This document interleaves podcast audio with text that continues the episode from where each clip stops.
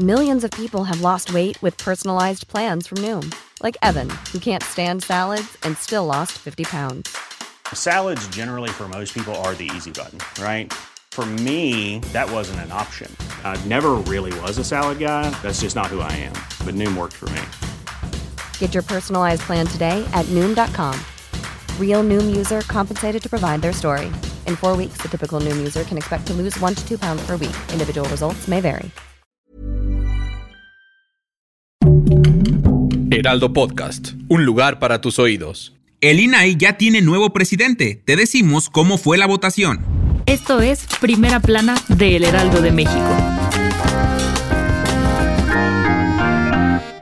El comisionado Adrián Alcalá Méndez asumió la presidencia del Instituto Nacional de Transparencia, Acceso a la Información y Protección de Datos Personales, INAI, para el periodo 2023-2026 en sustitución de la comisionada Blanca Lilia Ibarra, quien concluyó ayer su periodo. Luego de cuatro votaciones, Alcalá obtuvo dos votos, al igual que la comisionada Josefina Román, y el desempate lo hizo Blanca Lilia Ibarra. Al arranque de la sesión, la comisionada Julieta del Río Venegas anunció que se bajaba de la elección y dio su respaldo a Josefina Román, pues señaló que no puede avalar a personas que no tienen ética y moral suficientes. Además, reveló que desde 2021 se han presentado denuncias al órgano interno del INAI por acoso de mujeres al interior y corrupción, pero estas no han sido atendidas. Ante esa fractura del Pleno, Adrián Alcalá lanzó un fuerte llamado a la unidad para que el instituto pueda enfrentar ataques continuos y presiones para debilitarlo desde el Ejecutivo Federal, pues en el INAI debe haber unidad y no polarización, donde se pueda construir, ver de frente para discutir y alcanzar acuerdos. Si quieres estar bien informado sobre las elecciones del próximo año, no te pierdas la cobertura Ruta 2024 a través de todas las plataformas del Heraldo de México. Escríbenos en los comentarios qué te parece este episodio.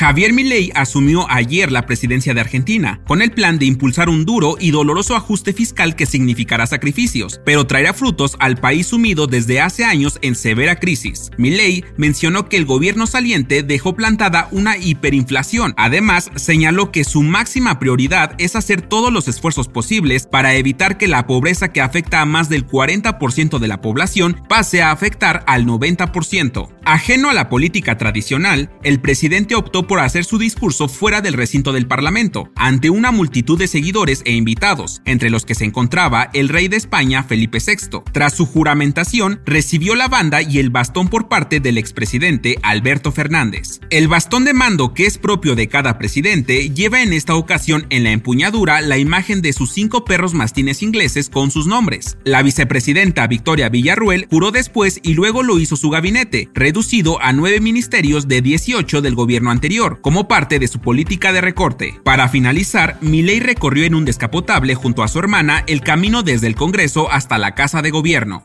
En otras noticias, las cosas se pusieron bien fosfo fosfo en Nuevo León, ya que Mariana Rodríguez Cantú se registró como precandidata a la alcaldía de Monterrey por Movimiento Ciudadano, y todo parece pintar que va a ser de las favoritas. Además, su esposo Samuel García mencionó que tiene los tenis más puestos que nunca. En noticias internacionales, la NASA celebró 25 años de la construcción de la Estación Espacial Internacional. En 1998 se realizó una misión de 12 días donde se acoplaron los módulos Saria y Unity, y luego de dos paseos espaciales para ponerlos en marcha, la estación recibió su primera tripulación. Pero como todo por servirse acaba, se estima que para el año 2031 cumpla su tiempo de vida y sea desmantelada. Y en los espectáculos, este sábado la integrante de las perdidas, Kimberly la más preciosa, contrajo matrimonio con su prometido Oscar Barajas. La boda tuvo lugar en León, Guanajuato y obviamente entre los invitados no podían faltar sus amigas Paola Suárez y Wendy Guevara. La perdida mencionó que no se trataba de una boda religiosa, más bien de un evento para recibir la bendición del Señor, pero sea como sea, felicidades y que vivan los novios.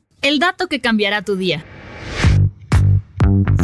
Estamos exactamente a dos semanas de que sea Navidad, por lo que ya comienzan a verse en centros comerciales y casas los árboles de Navidad, un elemento bastante significativo. Y para que sea un árbol muy tradicional, este debe estar decorado con esferas y luces. Pero ¿sabes el origen de esto? Pues resulta que hace mucho tiempo los árboles de Navidad se decoraban con frutos como manzanas, que representaban las tentaciones, y también se decoraban con velas que representaban la luz de Dios. Sin embargo, después de unos días las manzanas se se echaban a perder y las velas podían ocasionar un incendio. Por esta razón se sustituyeron los frutos por esferas y las velas por esa guía de luces que te toca desenredar cada año. Yo soy Arturo Alarcón y nos escuchamos en la próxima.